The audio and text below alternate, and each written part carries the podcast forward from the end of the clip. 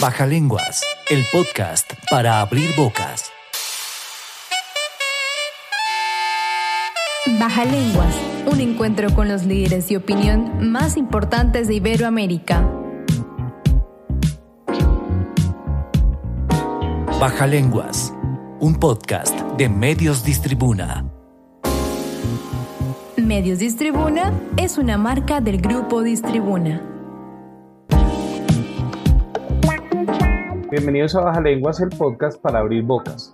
Soy Carlos Torres y tengo el gusto de acompañarlos en este espacio del Grupo Distribuna para hablar de temas de interés en el ámbito médico. Hoy contamos nuevamente desde Neiva con la doctora Adriana Zamora Suárez, toxicóloga clínica del Hospital Universitario Hernando Moncaleano y de la Clínica URUS. La doctora Zamora es además docente de la Facultad de Salud del Programa de Medicina de la Universidad Surcolombiana. Bienvenida a nuestro podcast, doctora. Es un gusto tenerla nuevamente con nosotros. Gracias, muchas gracias por la invitación. Para mí también es un placer poder volver a estar con ustedes. Gracias, doctora. En el programa de hoy hablaremos de intoxicación por antidepresivos tricíclicos. Entremos en materia, doctora Zamora. ¿Qué son los antidepresivos tricíclicos y cuáles son sus propiedades?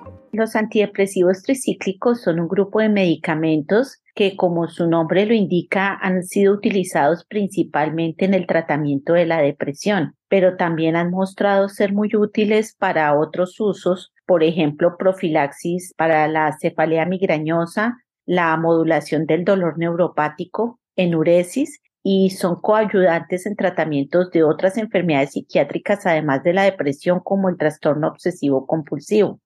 Doctora Zamora, ¿por qué es importante que hablemos hoy de antidepresivos tricíclicos en toxicología?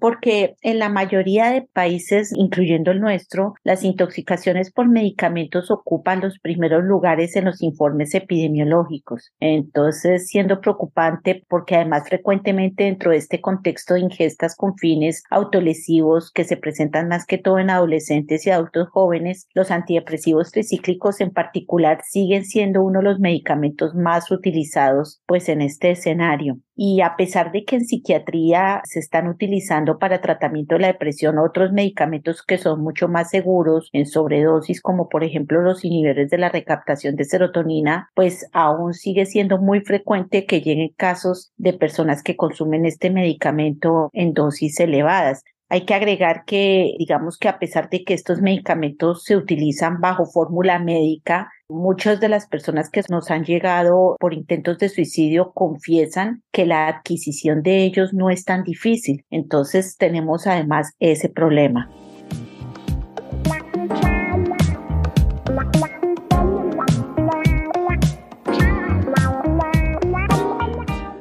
Doctora Zamora, ¿cuál es el mecanismo de acción de los antidepresivos tricíclicos? Actúan en el sistema nervioso central. Su mecanismo principal y el que logra el efecto terapéutico como antidepresivo es la inhibición de la recaptación de serotonina y noradrenalina a nivel presináptico, pero tienen otros mecanismos de acción. A nivel periférico pueden actuar inhibiendo los receptores alfa-1 adrenérgicos y los receptores histaminérgicos.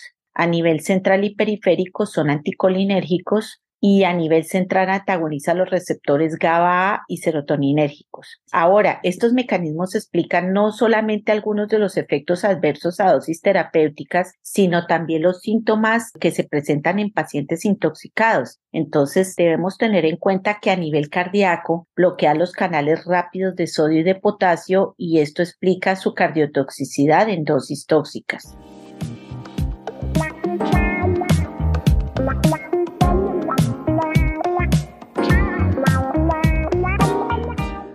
Doctora Zamora, cuéntenos cuáles son las manifestaciones clínicas de la intoxicación por antidepresivos tricíclicos.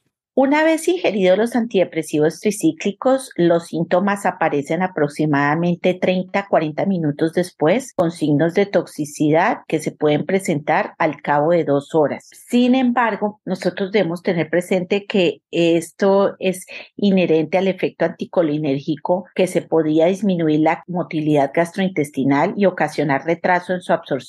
Entonces, esto también va a ocasionar retraso en la aparición de los síntomas. A pesar de todo, si seis horas después de la administración del fármaco no hay signos de toxicidad clínica ni electrocardiográfica y además se encuentra el examen físico peristaltismo normal, lo más probable es que el paciente no haya consumido una cantidad significativa. Los efectos tóxicos normalmente pueden durar de uno a dos días y con muy pocos casos reportados en que se pueda extender por más tiempo, por ejemplo, como cinco días. ¿Cuáles son los efectos más significativos? Son acidosis metabólica, alteración en la conducción cardíaca, depresión respiratoria y convulsiones. Y estas últimas pues se presentan porque se disminuye el umbral convulsivo. Con respecto a la pregunta anterior que su merced me ha hecho de los mecanismos de acción, pues aquí empezamos a mirar algunos efectos de acuerdo a estos mecanismos de acción que habíamos mencionado, que son, por ejemplo, el efecto antihistamínico y anticolinérgico, que pueden favorecer que se presente alteración del estado de conciencia, que puede ir desde agitación y delirium hasta depresión completa del sistema nervioso central y llegar el paciente a coma se presenta lo que es el clásico síndrome anticolinérgico, donde el paciente tiene midriasis, sequedad cutánea, flushing, hilio, taquicardia, retención urinaria, incluso podría llegar a tener hipertermia. Por el efecto alfa-adrenérgico que mencionábamos, se puede presentar hipotensión y el bloqueo de los canales rápidos de sodio va a resultar en arritmias cardíacas en lo que vemos nosotros en el electrocardiograma son complejos anchos, alteraciones en la conducción auriculoventricular, prolongación del intervalo QT y depresión pues miocárdica, que esto sí ya es por el cuadro clínico. Baja lenguas. El podcast para abrir bocas. Doctora Zamora, ¿cuáles son los tres pilares del diagnóstico de la intoxicación por antidepresivos tricíclicos? El diagnóstico pues se fundamenta principalmente en uno, conocer el antecedente de ingesta del fármaco. Dos, la presencia de manifestaciones y signos clínicos sugestivos de la intoxicación por antidepresivos tricíclicos, que fue los que mencionamos en la pregunta anterior. Y tres, en los hallazgos electrocardiográficos, que no solo ayudarán al diagnóstico ante la sospecha, sino que han demostrado ser predictores de desenlaces que no sean favorables entonces, debemos tener en cuenta que en la intoxicación el electrocardiograma es uno de los métodos diagnósticos de seguimiento más útiles, porque si nosotros tuviéramos que decir el principal impacto de los antidepresivos tricíclicos, teniendo en cuenta ya todo lo que mencionamos, siempre vamos a pensar mucho en la cardiotoxicidad. Entonces, el electrocardiograma aquí se convierte en una gran ayuda. Además de estos tres pilares que habíamos mencionado, pues tener en cuenta que hay otros exámenes paraclínicos de apoyo. Uno, pues es el test de toxicología, obviamente, ante la duda del medicamento implicado. Otros paraclínicos como creatinina,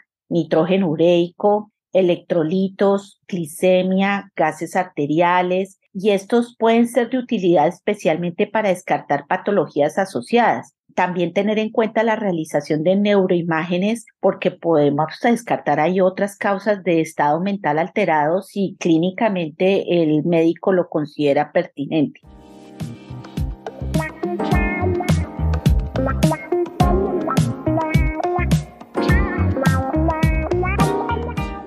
Doctora Zamora, ¿cuáles son los tratamientos que se adelantan actualmente para los pacientes intoxicados por antidepresivos tricíclicos?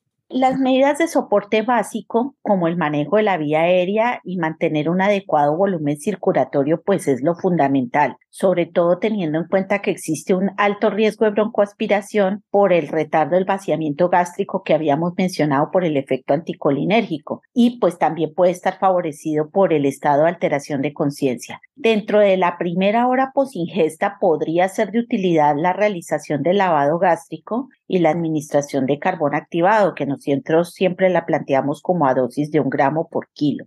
Si el paciente presenta inestabilidad hemodinámica, pues vamos a considerar varias cositas. Primero, pues, como ya habíamos dicho, la reanimación hídrica para mejorar la hipotensión arterial, pero si no responde a reanimación hídrica, pues el paso a seguir es un vasopresor, como por ejemplo noradrenalina. El bicarbonato de sodio es recomendado para las disritmias cardíacas e hipotensión, aún así el paciente no tenga acidosis. Entonces, hay algunos parámetros que, como te decía hace un rato, consideramos en el electrocardiograma, por ejemplo, el QRS mayor de 100 milisegundos, y pues hay que tener en cuenta que se mantenga el pH sérico entre 7.45 y 7.55.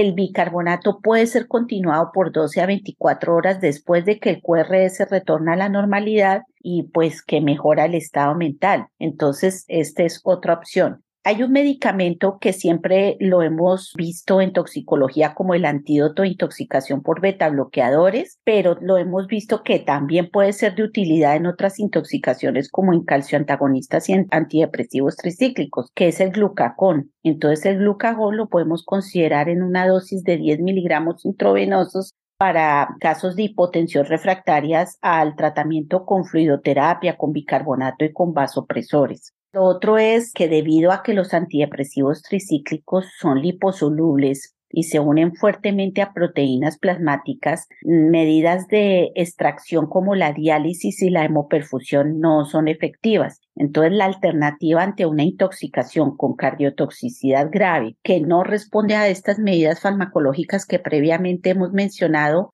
sería la emulsión lipídica intravenosa que es como un tratamiento que se ha visto que podría ayudarnos acá. Tener en cuenta otros medicamentos que pueden ser de utilidad de acuerdo al tipo de arritmia cardíaca que además de lo que hemos mencionado del bicarbonato de sodio, pues entrarían aquí a jugar la lidocaína o el sulfato de magnesio según lo que se necesite. Y en caso de síndrome convulsivo, pues la primera línea de tratamiento son las benzoazepinas. Aquí es importante que si el paciente llega a estar en un estado de estatus convulsivo, el médico debe tener en cuenta que el uso de fenitoína, por su efecto bloqueador en los canales de sodio, podría empeorar la cardiotoxicidad. Y ya que estamos hablando de que la fenitoína se debía evitar, pues aprovechemos para mencionar otros medicamentos que se deben evitar precisamente también por el riesgo de que empeore la cardiotoxicidad, como por ejemplo la fisostimina, en Colombia, potencialmente el médico podría querer utilizar otro medicamento que es también la neostigmina,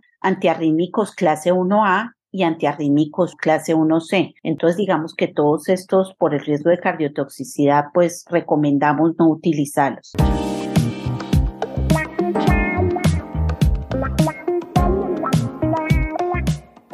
Doctora Zamora, hemos llegado al final de nuestro programa. Muchas gracias por hablarnos de un tema tan importante, la medicina. Esperamos contar de nuevo con usted en un próximo programa.